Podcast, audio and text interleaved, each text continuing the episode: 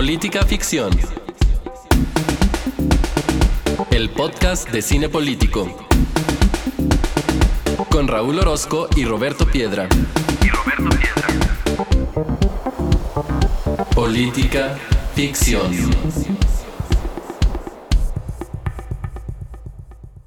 Bienvenidos sean todos al séptimo episodio de Política Ficción. En esta ocasión vamos a hablar de una película que en lo particular me gusta mucho y que es de mis favoritas de toda la vida. Se llama Rango. En Rango vamos a verla desde una perspectiva muy importante que tiene que ver con los conflictos alrededor de, del uso y la disposición del agua. Y bueno, antes de presentar a nuestra invitada del día de hoy, eh, les recuerdo que está conmigo Roberto Piedra. Hola Raúl, hola amigos y amigas. Yo también estoy muy contento porque esta película me gusta bastante. Vamos a, viajar al, viejo este y ustedes saben lo que eso significa. Vamos a viajar a Durango y tenemos una invitada muy especial. Yo creo nadie sabe más de agua que ella, ni Aquaman, ni Chuck Moll, ni Poseidón, ni nadie, pero te voy a dejar que tú la presentes. Muy bien, pues nuestra invitada del día de hoy es Abril Casas. Eh, ella es politóloga por la Universidad de Guadalajara es maestra en política pública con especialidad en gestión ambiental por el Colegio de Jalisco. Eh, es doctorante en ciencias sociales con especialidad en procesos económicos y medio ambiente. Cabe señalar que la maestría también tiene especialidad en, en medio ambiente y actualmente es socia en BEC Consultores. Y por qué no dejamos mejor que ella nos salude y nos presente un poquito más de quién es. Abril, hola. Hola, Muchas gracias por la invitación. Eh, voy a hacer una aclaración, es BEC Consultoría Socioambiental. Yo dije BEC Consultores, ¿verdad? Exacto. No, no, no, ya ella ya hizo la precisión. Muchas gracias. Muchas gracias por la invitación, Raúl Orozco, Roberto Piedra. Es un gusto estar con ustedes para hablar sobre uno de los temas que más me apasionan, el agua, y una de las películas eh, de animación que hasta ahora yo he visto que no tiene eh, comparación con relación a, a este tema y me encanta también. Comparto el gusto por esta hermosa película de Rango. Muchas gracias, Abril. Pues qué bueno que aceptaste nuestra invitación y que estás aquí para hablar de cine y política como lo hacemos semana a semana en Política Ficción. Y bien, entremos en materia y empecemos por abordar la película desde su parte cinematográfica. Rango, como ya decíamos, pues es un western animado de 2011 dirigido por Gore Verbinski director de las primeras tres películas de Piratas del Caribe, que ganó el Oscar esta película a Mejor Película Animada en 2012, siendo la única película de la década de 2010 que fue capaz de arrebatarle la estatuilla al monstruo que significan Disney y Pixar en su conjunto. Y aún así, con todo este reconocimiento, a mí en lo particular me parece que la película no tiene, valga la repetición de la palabra, todo el reconocimiento que se merece para mí no solo se trata rango de un gran western, sino que es una gran película animada y además en lo particular es una de mis películas favoritas de siempre. Ahí está en mi top de, de toda la vida.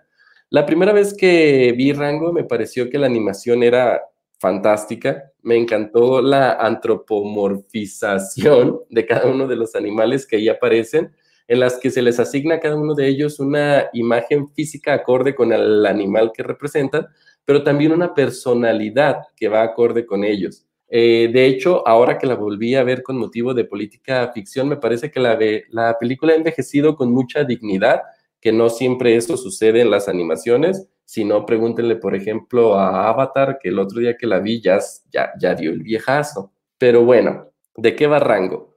Rango es la historia de un camaleón de un camaleón mascota domesticado eh, que se ve obligado a buscar cómo sobrevivir en el desierto luego de que en un accidente sale disparado del auto en el que se transportaba. En su búsqueda por salir adelante se encuentra con un pueblo y su gente, el pueblo Dirt, y entre ellos se encuentra Vince, con quien hará una, una relación ahí muy particular. El pueblo al que llega Rango es un lugar duro, es un lugar duro por las personas que ahí lo habitan, pero también por la geografía que es muy agresiva, están en medio del, del desierto y entre la confusión y por la necesidad de sobrevivir, Rango se convierte a sí mismo o se presenta ante los demás como un personaje rudo y la gente pronto lo ve como su defensor. Eventualmente lo harán sheriff del pueblo y los problemas vendrán para Rango y para todo el pueblo de Dirt cuando se dan cuenta que el pueblo se ha quedado sin agua. A lo largo de la película, junto con Rango, vamos a ir descubriendo que el agua no solo escasea por cuestiones naturales, como podríamos suponer, eh, sino que hay otros factores que envuelven ahí ya, como se diría en estos tiempos, al poder político con el poder económico en el asunto. Y así, para efectos de esta cita semanal que tenemos en política ficción, comenzamos a ver asuntos como el control del agua, la especulación de la tierra con fines inmobiliarios, la gestión y el uso de la misma. Pero para ahondar más en estas notas políticas y sociales, pues está aquí Roberto Piedra, quien nos va a decir qué onda con Rango, de quien, por cierto, como ya se hizo un poco alusión, toma su nombre el personaje de allá de la tierra de, donde es el de Durango. Sí, pues no sé si le pasó a la audiencia que cuando vio que íbamos a, ver Rango, dijo, pues una, una, película animada que tiene de temas políticos, pues tiene un montón. Eh, se parte de la premisa que del control y la importancia de los recursos, que es especialmente el más importante, que es el agua, y lo dicen varias veces, si controlas el agua, lo controlas todo. De ahí ya se empiezan a, desarrollar las relaciones que bien decías.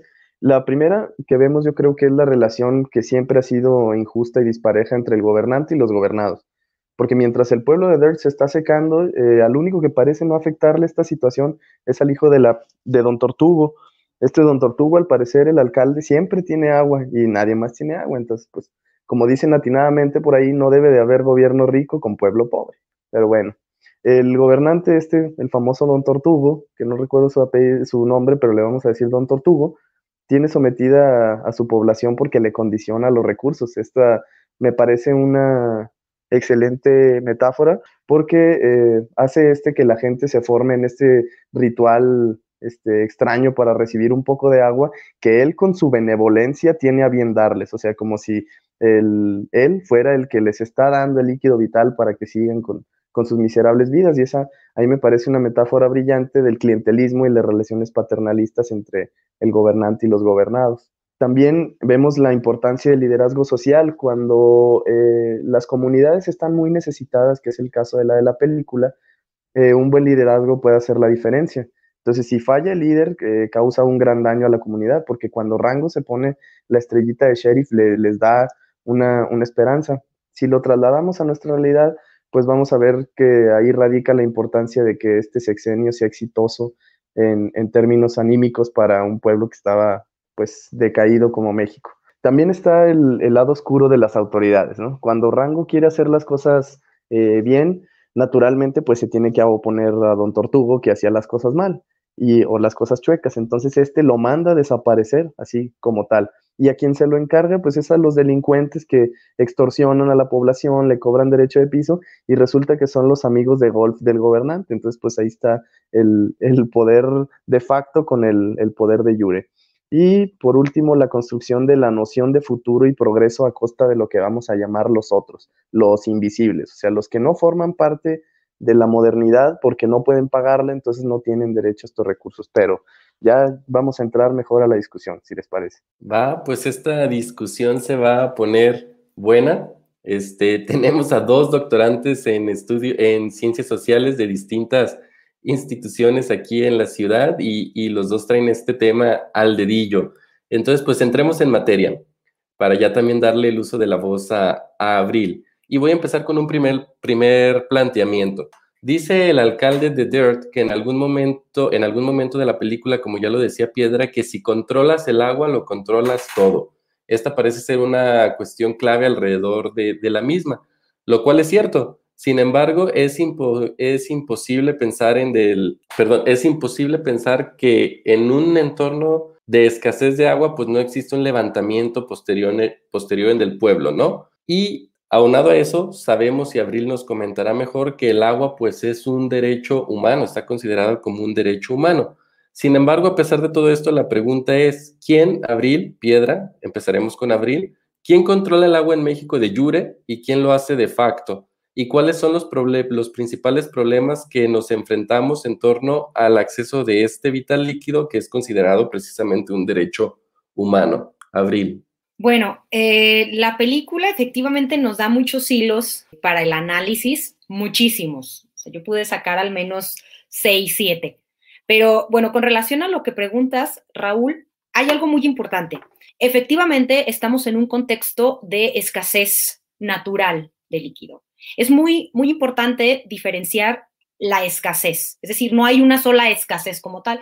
Hay escasez social, hay escasez política, hay escasez natural. Hay una escasez natural, sí, es cierto. El discurso político se eh, basa mucho en esta escasez natural incluso a nivel internacional, nacional, nos estamos quedando sin agua, el agua es un recurso limitado, etcétera, ¿no? Las personas, sobre todo, siempre este discurso es enfocado hacia eh, los ciudadanos y culpar a los ciudadanos porque, bueno, no hay una cultura del agua, no se están cuidando los recursos naturales, no se está este, cuidando el recurso hídrico, ¿no? Sin embargo, eh, hay una situación muy importante que a pesar de que hay esta escasez natural de líquido, eh, pues esta escasez no siempre se ve reflejada en los grifos de quienes más tienen o de otros usos como la agricultura o la industria, que finalmente sí le echamos la culpa a las ciudades, a, los asentamientos humanos, pero estamos hablando que casi un 70%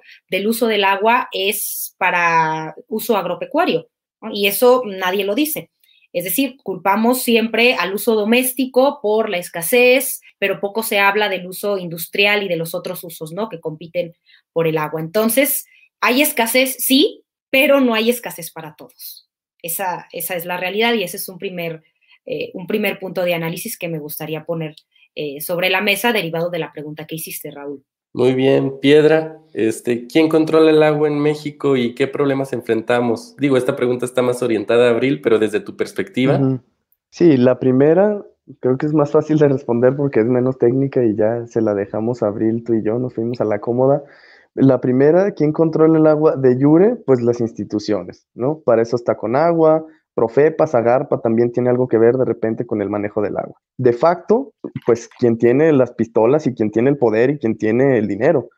Así como a la brava, a la, Don Tortugo, recordamos aquel episodio de en el gobierno de Sonora que pues la nota como tal dice, mientras los habitantes de la región padecen la falta de agua, el gobernador de Sonora, Guillermo Padres, goza de 4 millones de metros cúbicos de agua y con pozos por casi 3 millones de metros cúbicos al año. O sea que lo que hace Don Tortugo sí puede pasar en México. Y bueno, hay otra, hay otra situación. Eh, el tema de las concesiones, efectivamente, de, de Yurek son las instituciones las que controlan o deberían controlar el agua, ¿no?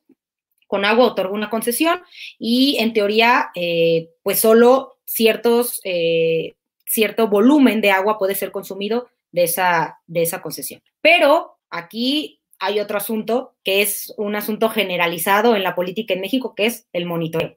Tú controlas el agua, pero realmente quién monitorea que ese volumen sea respetado, que esa concesión efectivamente se esté extrayendo el, el, volumen que tú asignaste, pues eso también queda muy en el aire, ¿no? Hay muchos pozos que se hacen de manera ilícita, no tenemos, por supuesto, como son ilícitos, no tenemos una, eh, un aproximado de cuánto sea, pero eh, y vemos que los acuíferos que están sobreexplotados, pues se van multiplicando y multiplicando y multiplicando. Y entonces dices, bueno, ¿dónde está ese control de las instituciones para efectivamente manejar y gestionar el, recurso hídrico? ¿No? Entonces, evidentemente ellos no controlan el agua, lo controla el poder económico. Oigan, en este, en este sentido, eh, yo vengo de, ya lo he dicho en otras ocasiones en este podcast, yo soy michoacano y vengo particularmente de una tierra en la que se ah, destaca o la que se ha visto rodeada por la producción de aguacates. Quizás ustedes no lo saben, pero el tema de los aguacates ha sido un, pues ha sido algo favorecedor para la economía de esta región, por un lado, pero también ha golpeado otros, otros, otros sectores de esta población por otro, porque al sembrar aguacates, para tú tener árboles de aguacates, pues tienes que retirar la vegetación natural de esas tierras con el problema de que el aguacate consume unos volúmenes este, impresionantes de, agua y, y, ahí tienes un nuevo problema, ¿no? ¿Cómo combinas esta situación de que un pueblo está saliendo económicamente adelante gracias a esto, pero también ambientalmente el daño es, es muy grande? La tesis de maestría de Abril se sitúa precisamente en esta región. ¿Qué nos puedes contar al respecto, Abril, tomando en cuenta que hacías mención al inicio de tu presentación que a veces nos olvidamos del uso agrícola del agua y queremos responsabilizar solamente a, este desperdicio que se da en los, en los hogares. Bueno, sí, me topé con esta realidad a nivel micro en el municipio, eh, lo hice específicamente en el municipio de Tocumbo y en sus cercanías. Eh, era un cuerpo de agua, el manantial de Patamburapio, y lo que me enfoqué... Siempre me da risa ese nombre. Patamburapio. Y hay otros, no logré que nadie lo pudiera pronunciar bien en, dos años. Es como de donde viene Jaimito el cartero, ¿no? Como que así suena. Ese es Tangamandapio. Y están, y están en un viaje de menos de 20 minutos en coche, ¿eh? ¿En serio? ¿Ah, sí? Sí. Ah, es cierto, sí. Ah, mira, eso no. Dato curioso para la audiencia. Entonces, bueno, aquí me topé efectivamente con estos conflictos que se dan entre distintos usuarios del agua. El tema de la escasez se daba entre los usuarios domésticos y los usuarios agrícolas. Eh, los usuarios domésticos culpaban a los usuarios agrícolas porque eh, pues el agua no era tan abundante como en otros, en otros años y año con año pues veían mermado el servicio y ellos lo, eh, lo atribuían a que se estaba haciendo una ordeña, si lo decían, ordeña de eh, la línea conductora del agua de manera, pues sí, ilícita, para alimentar los cultivos que se encuentran alrededor del manantial. Entonces, sí, efectivamente, o sea, esta, esta gran separación de los usos del agua también se da a nivel micro y lo pude comprobar en, este, en esta investigación, ¿no? Que me llevó pues dos años, que es lo que dura la, la maestría, y efectivamente. Piedra, ¿algo sobre este tema o nos movemos a la siguiente pregunta? No, avanzamos. Muy bien. Luego también en Rango hay un momento en el que nos damos cuenta de que a pesar de que este pueblo, el pueblo de Dirt, se encuentra en el medio del desierto, sí hay agua. Sin embargo, el agua está siendo desviada con el propósito de abaratar por un lado las tierras para posteriormente entregárselas al progreso, ¿no? O a este concepto de progreso que presenta la película. Ustedes no vieron, pero Abril hizo una seña de entrecomillada la palabra progreso. Y bien, aquí es donde quiero meter la siguiente pregunta para ambos. Eh, ¿es, ¿Es el tema de la escasez de agua un asunto de clases? Sí, no, ¿por qué? Abril. Por supuesto que es un asunto de clases, comprobado en campo, comprobado en trabajo, empíricamente comprobado. Sí, por supuesto, por supuesto que lo es. Actualmente estoy llevando una investigación para mi tesis de, doctorado y bueno, me he dado cuenta que en un mismo acuífero con las mismas condiciones hidrológicas, bajo las mismas condiciones político-administrativas, en una misma cuenca, pues efectivamente hay colonias, fraccionamientos que tienen el agua a través de tandeos y otros donde pues el agua se utiliza también con fines estéticos y de recreación, donde hay fuentes imponentes para entrar eh, y que pues obviamente tienen un servicio las 24 horas del día. Y no solo eso, sino que es agua de la mejor calidad, tratada incluso con osmosis inversa. Una de las tecnologías eh, más avanzadas y más costosas. Y dicha tecnología es costeada con dinero público, ¿no? A pesar de que es solamente para ciertas personas, pues es costeada con, con dinero público. Entonces, bueno, efectivamente me pude dar cuenta que es sí, es un asunto de clase, entre muchas otras explicaciones, por supuesto. Si yo lo, si yo lo circunscribo que es un asunto de clase, pues dejo fuera muchísimos factores que eh, influyen para esta diferenciación en el acceso al servicio de agua potable, pero de entrada sí es uno de los factores de este, e, el, tema de la clase, por supuesto que sí. Piedra. Tú, si quieres, casi no te hemos escuchado. Yo sé que tienes una opinión valiosa al respecto. Híjole, pues eh, digo, la cercanía que tengo con el tema en buena medida está dada gracias a, a mi relación con, con Abril y me ha convencido conforme he visto avanzar sus investigaciones que pues sí, la clase es un asunto que está definitivamente inmerso en todo este asunto de por qué alguien sí tiene agua y por qué alguien no. En esta ciudad se dan casos tan, tan peculiares como que un fraccionamiento tiene agua, tiene disponibilidad de agua eh, las 24 horas del día, pero afuera de este fraccionamiento hay otras casas este, en otro tipo de condiciones que no tienen agua. Entonces, estos casos contrastantes se dan en esta ciudad, pero, pero también se dan en todo México. Antes de, antes de entrar en esta conversación también pude platicar con Abril sobre el tema y, quisiera que profundizara también más sobre ello, pero se da un caso muy curioso, que la infraestructura para que el agua llegue a nuestras casas, estas grandes obras hidráulicas, atraviesan municipios, regiones, eh, geografías que carecen de agua, pero por ahí va un megatubo que lleva agua, ¿no? Entonces, Abril, ¿por qué no nos hablas de eso? Y ahorita le regresamos el balón a, a Piedra. Bueno, un caso muy emblemático ha sido este, el sistema Cultzumala, que es el que abastece la zona metropolitana de la Ciudad de México, donde se ha visto plagado de numerosos conflictos, eh, donde efectivamente se hace una infraestructura imponente, pero las regiones más pobres de alrededor, generalmente compuestas por campesinos en condiciones muy precarias, pues se ven afectados tanto para el uso doméstico como para el uso agropecuario, que es pues su sustento.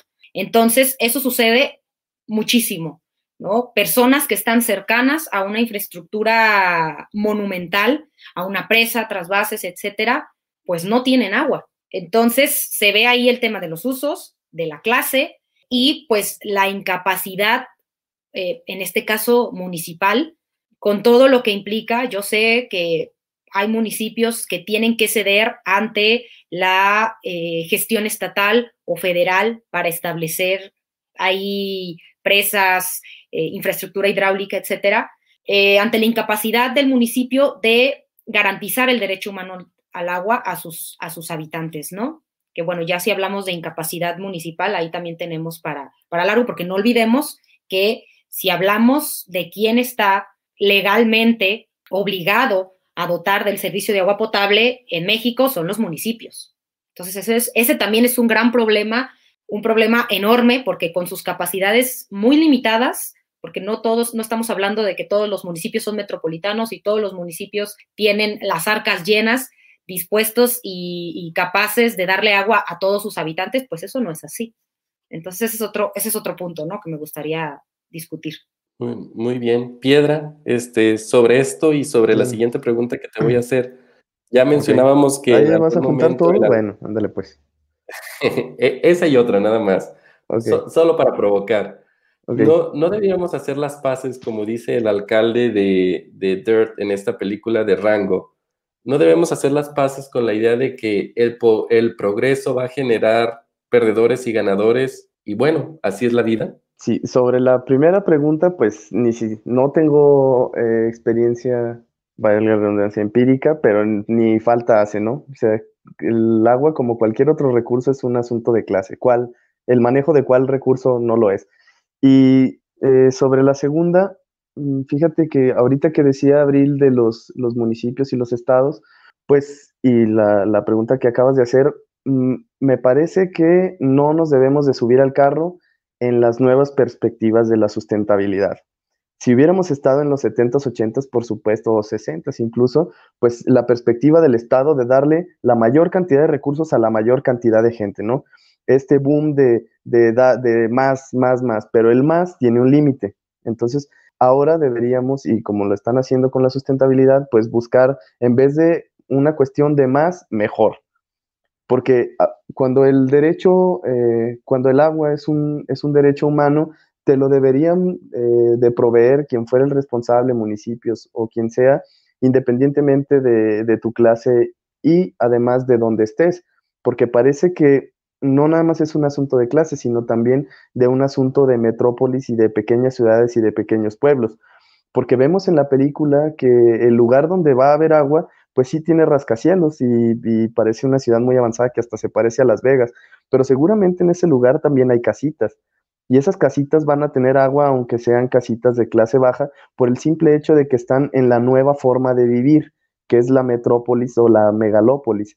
Entonces aquí nos, nos metemos en un asunto de, a ver, si vivo fuera de una zona metropolitana, me vuelvo automáticamente un ciudadano de segunda o de tercera clase independientemente si vivo en un pueblito y tengo mucho dinero en ese pueblito, a lo mejor ese pueblito no va a tener servicios básicos, pero puedo ser eh, pobre en una ciudad grande y a lo mejor los voy a tener. Y esto nos lleva pues a un tema que también quería eh, tocar con ustedes, que es, se justifica el sacrificio de unos pocos por el bien de unos muchos, y me refiero específicamente a casos como el del zapotillo, ¿no? O sea, seguimos con esta perspectiva de mm, el Estado le tiene que dar la mayor cantidad de recursos a la mayor cantidad de personas, pero en el camino puede sepultar pueblos donde vive gente.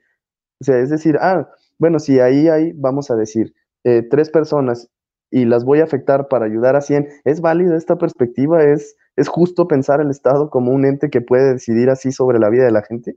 Abril, tu respuesta primero y también si nos, nos pones un poco en perspectiva de qué, o, tú mismo, Piedra, de cuál es esta obra a la que estás haciendo referencia para aquellos que no ubican el caso del zapotillo solamente por el nombre, Piedra. Bueno, el zapotillo pues es una, una presa que ha, ha, tenido mucha polémica porque pues va a servir, como les dije, para eh, abastecer eh, de agua a la zona metropolitana de Guadalajara y me parece que también a otros estados vecinos, me parece, de eso no estoy muy seguro, pero en el camino resulta que pues va a afectar a, ciertos eh, poblados, pequeños si tú quieres, pero al final poblados y donde vive gente. Mm, todavía no creo que no tiene una resolución, se han ido a lo judicial, pero también parece un tema político y por eso era que, que lo traía a la discusión. Sí, lo importante de lo que decía Piedra aquí, digo todo lo que dijo, pero particularmente es el hecho de que va a haber va a haber pueblos enteros que necesitan, y, necesitan, lo digo entrecomillado, desaparecer para que esta obra de, infraestructura hidráulica pueda, pueda darse. Abril, ¿qué dices del planteamiento que propone Piedra? Bueno, eh, lo voy a dividir en dos partes, que fueron dos, como dos eh, puntos que tocó Roberto Piedra. Eh, bueno, más del 50% de la población que vive en megaciudades no tiene acceso a agua, eh, no tiene fácil acceso a agua razonablemente limpia y asequible. O sea, esos, son, digamos, datos. Es decir, vivir en una megaciudad no te garantiza tener agua. Y esto lo vimos, por ejemplo, la crisis del, del COVID-19 dejó en evidencia y desnudó muchas de las carencias que tenemos con relación al acceso al agua potable dentro de la ciudad. Estamos hablando, no estamos hablando de los suburbios, estamos hablando en la ciudad eh, ya, digamos, eh, constituida, y hablamos de que el, propio gobernador dijo que estas en muchas colonias, en este caso era, si mal no recuerdo, Tonalá, eh, Tlaquepaque, tenían 20 años de atraso en cuestiones de hidráulica, entonces, y estaban dentro de la ciudad. Atraso que, por supuesto, viene a dar al traste y viene a hacer las diferencias aún más eh, agudas de, clase, de acceso al agua, en una condición tan específica como es el, COVID-19, donde una de las recomendaciones de la Organización Mundial de la Salud es lávense las manos.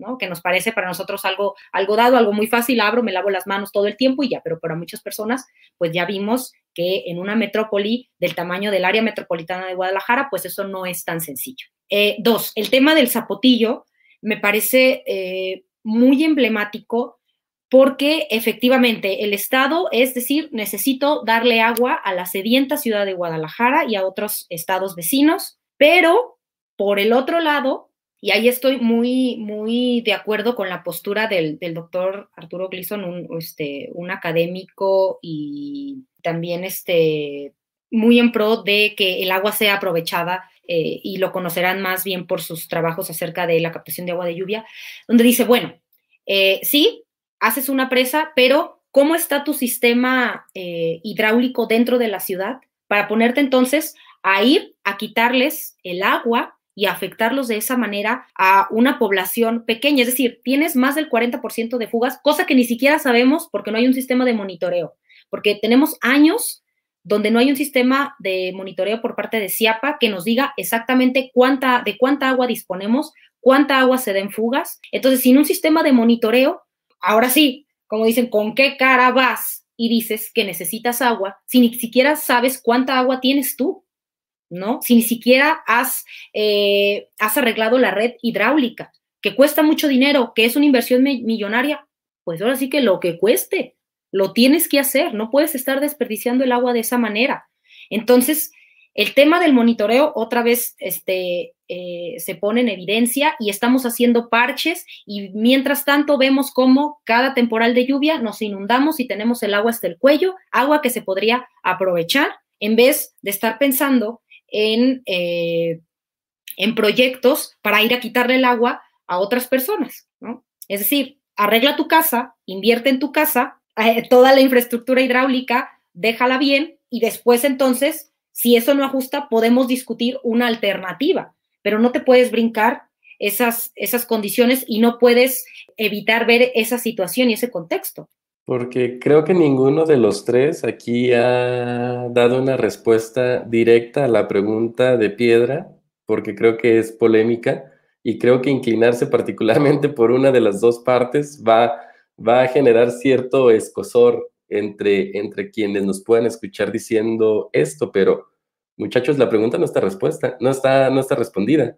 ¿Se puede desaparecer, perjudicar a una, a, una, a una minoría en favor de una gran mayoría que recibiría este líquido? Ninguno de los dos, ni yo, hemos dado respuesta a esto. Pues ustedes, yo la lancé. Ustedes, es su tarea. No, es que vienes a incendiar aquí el, e, el rancho. A ver, Abril, ¿quién va a ser el primero? No te creas, ¿Quién va a ser el primero que se va a animar a dar? A ver, si hablamos. Bueno, mira, ¿cómo no, a ver, si hablamos del tema del zapotillo, que fue lo que Piedra trajo a, a, colación, mi respuesta es no, así, no. Sí, la mía tampoco. O sea, como si, ser, como si ser minoría fuera un pecado, no. Eh, para mí, no. sí, claro, no, sí, no. Sí, para mí también eh, no se justifica el sacrificio de unos pocos por el bien de unos muchos, y menos con el agua. O sea, creo que podría haber temas en los que sí nos podríamos poner como niños chiquitos y, no, este es mío, porque parece que además eh, nos ponemos una, una, camiseta para defender el agua como si fuera nuestra, cuando es un derecho. O sea, eh, Jalisco, ¿por qué le vamos a dar eh, nuestra agua a Guanajuato? ¿Por qué Guanajuato se va a beneficiar de nuestra agua? Güey, no es tu agua. ¿De dónde sacas que es tu agua?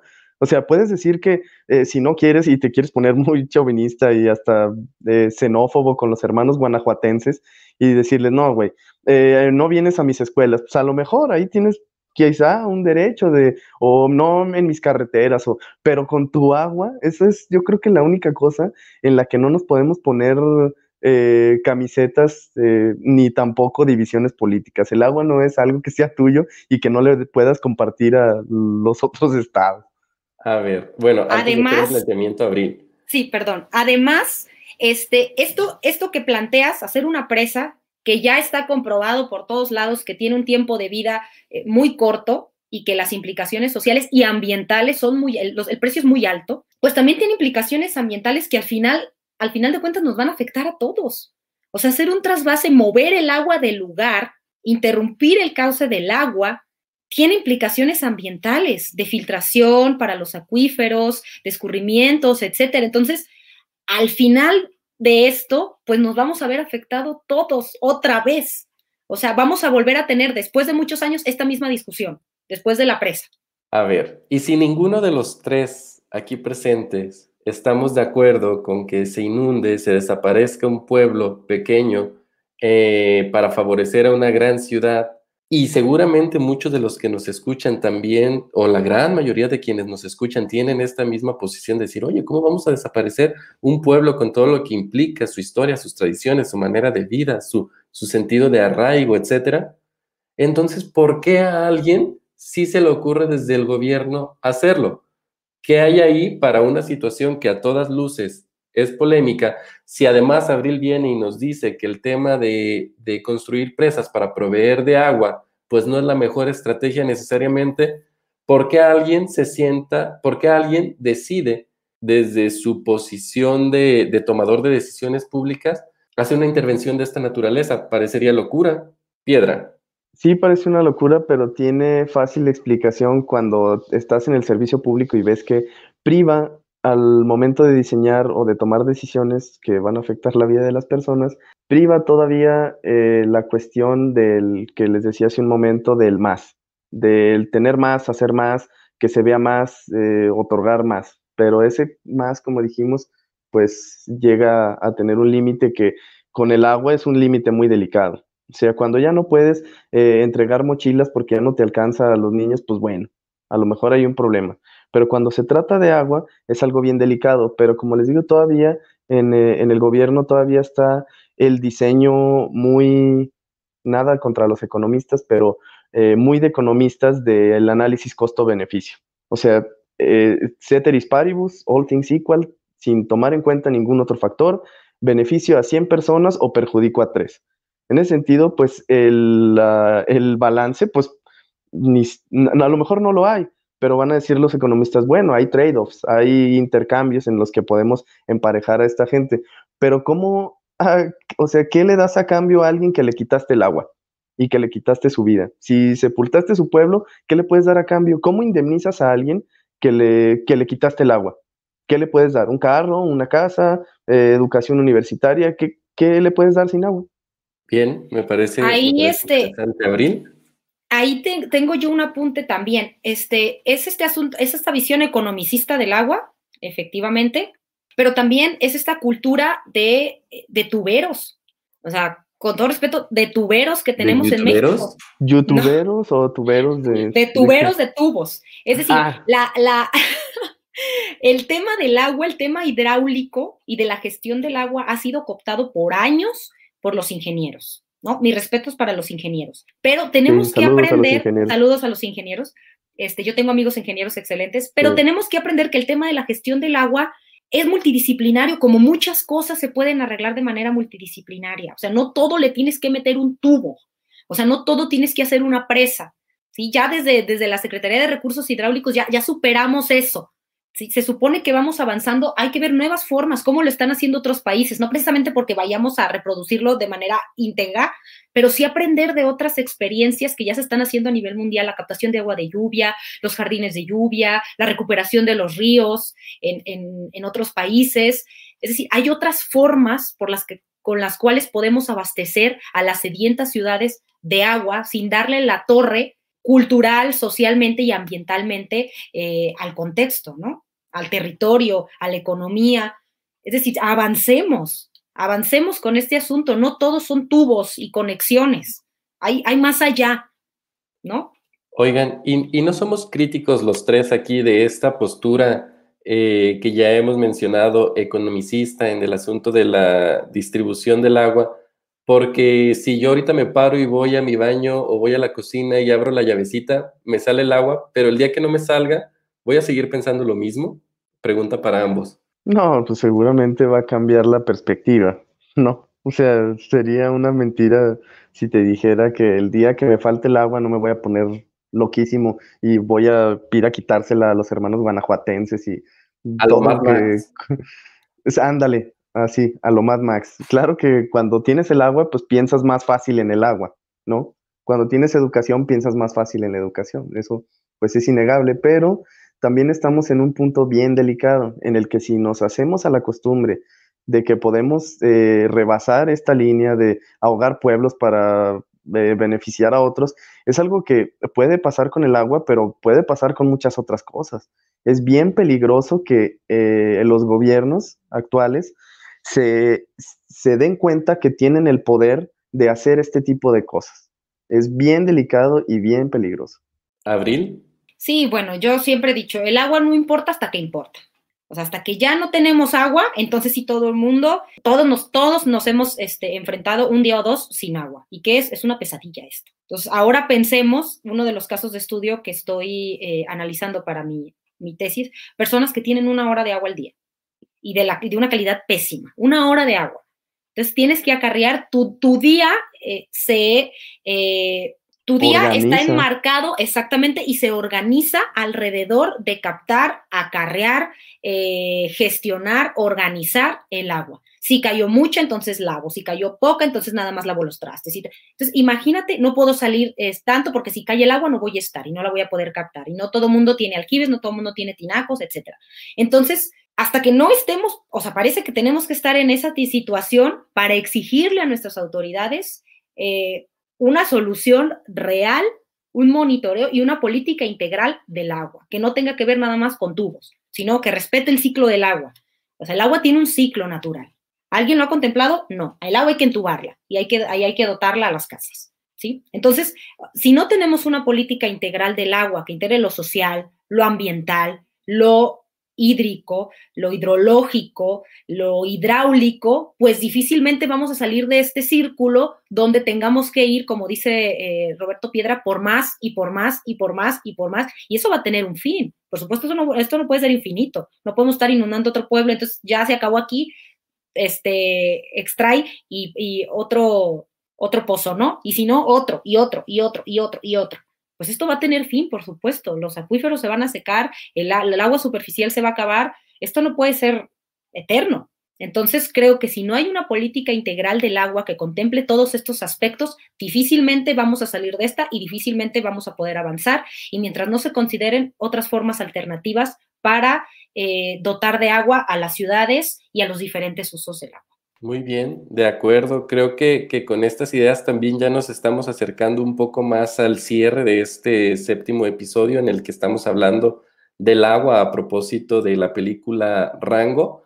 Pero me gustaría nada más cerrar antes de las conclusiones con una pregunta y algo, con un comentario un poco irónico. En esta ciudad de Guadalajara desde la cual transmitimos este podcast, definitivamente no hemos considerado el ciclo del agua para muchas de las cosas, no hemos considerado sus cauces.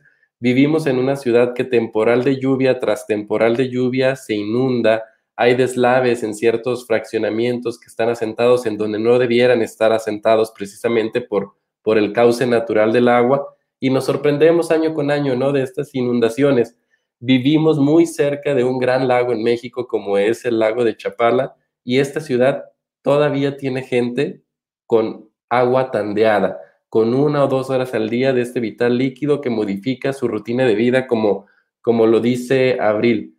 Entonces, quizás esta, esta pregunta un poco más orientada a Abril que a Piedra, pero Piedra también sí, si participas, este, pues, ¿qué estamos haciendo o qué estamos dejando de hacer para que eh, el uso de agua sea más eficiente en las ciudades y qué, qué alternativas tenemos?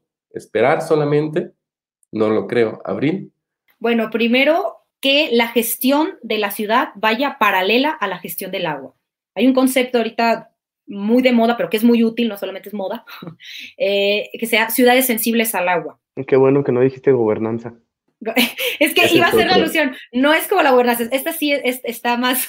Ah, Esto ah, tiene evidencia empírica. Sí se entiende? Ah, ok. Ah, muy bien. ¿Eso sí sirve de algo? Ah, bueno. Eso está, sí tiene, eh, sí tiene como ser operacionalizada. Saludos Entonces, Aguilar.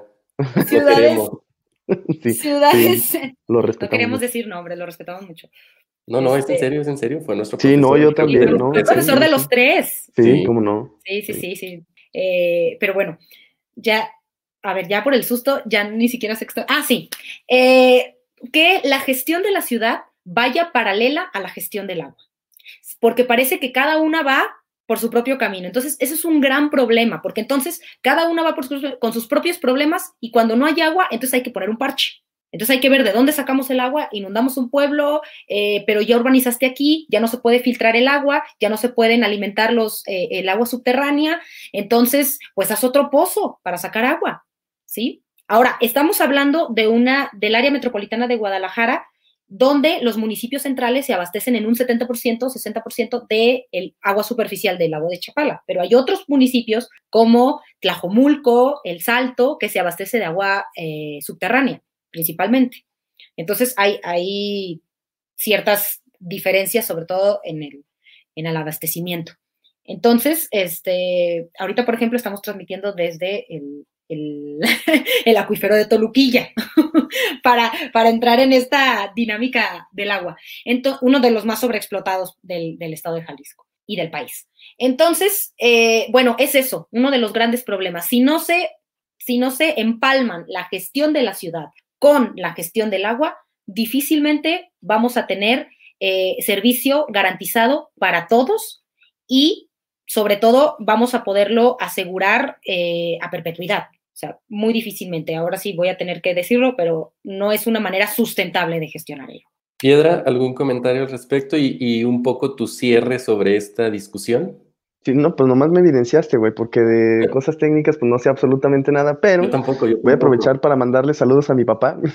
Él sí es, es ingeniero en experto en empresas, estuvo a cargo de una parte de la de Chicoacén, que es una de las más famosas, la de las piedras, la que salía en el antiguo billete de 50 y todo, así que si estás escuchando esto, papá, no le hagas caso a Abril, las, las presas sí sirven, no, no, no, no te vayas a agüitar, me, me va a prohibir que, que le siga hablando a Abril.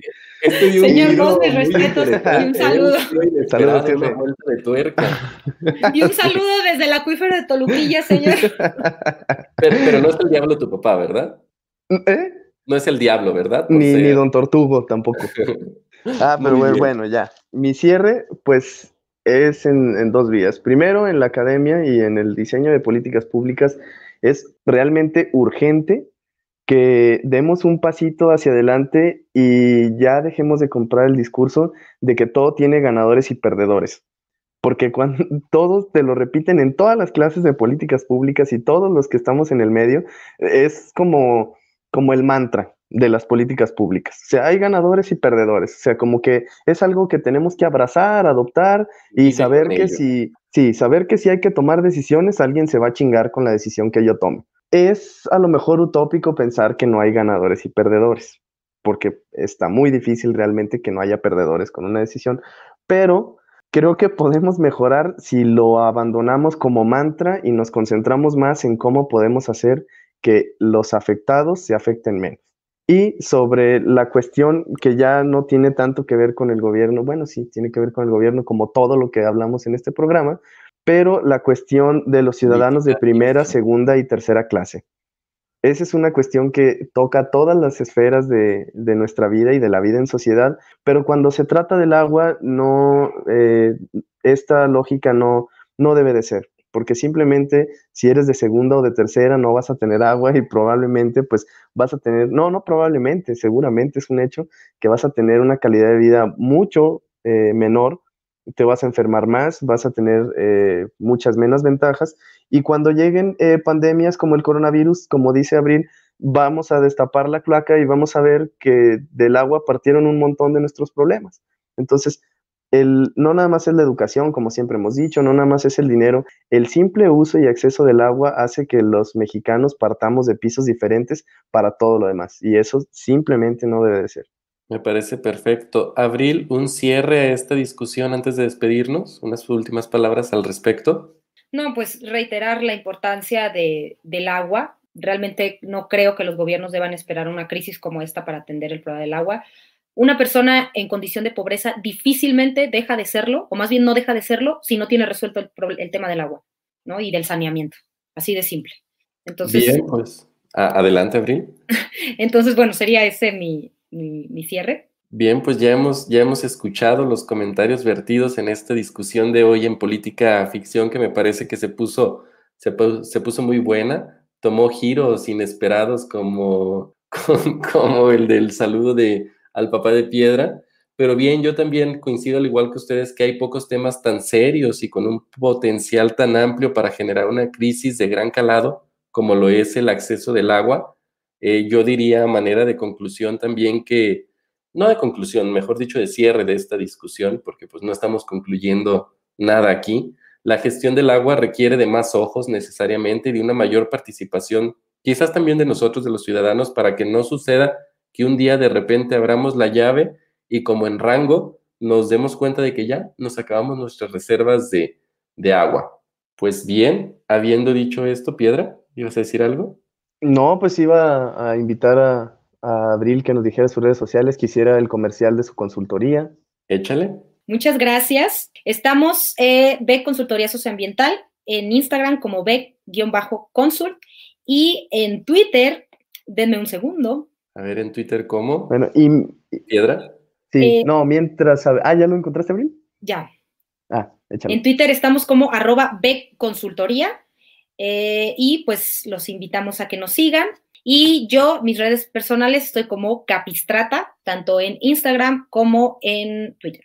¿Qué Yo es soy, Capistrata? ah, yo, oye, yo siempre he tenido esa duda, pero bueno, si quieres uno. Es una palabra random que se me ocurrió en ese momento. Ah, sí. Sí, y fue antes de que saliera el, el jamón capistrano, fíjate. Y luego, ya, y luego ya ahí como que no quedó, pero pues yo ya era capistrata, pero no, no tiene ningún significado ni ningún sentido. Ah, sí, Tus redes, Piedra, y las redes de Saludos este al jamón programa. capistrano. Recuerden, jamón capistrano, que estamos abiertos para publicidad. Patrocina. Sí, mi- mis redes son arroba rpiedra5, las del podcast es arroba pficción podcast. Raúl, te voy a aprovechar para arroba soy este Raúl en Twitter. Y la próxima semana vamos a ver el documental ganador del, del último Oscar, que es eh, American Factory. Va a ser nuestro octavo episodio y nos va a acompañar nuestro muy cercano amigo Héctor Vázquez. Se va a poner buena ahí la discusión con, con las nuevas formas de producción, eh, la batalla de entre los gigantes China y Estados Unidos se va a poner bastante bueno para que no se lo pierdan. Excelente, excelente. American Factory en Netflix, disponible para que lo vean y nos Netflix, sí. acompañen si quieren, ya con el capítulo visto y podamos tener una, una discusión aún más interesante. Y bueno, esto es todo. Esto fue el séptimo episodio de Política Ficción. Le damos las gracias a Abril por acompañarnos. Gracias, Piedra. Y nos vemos la próxima. Bye. Adiós. Bye. Política Ficción. El podcast de cine político. Con Raúl Orozco y Roberto Piedra. Política Ficción.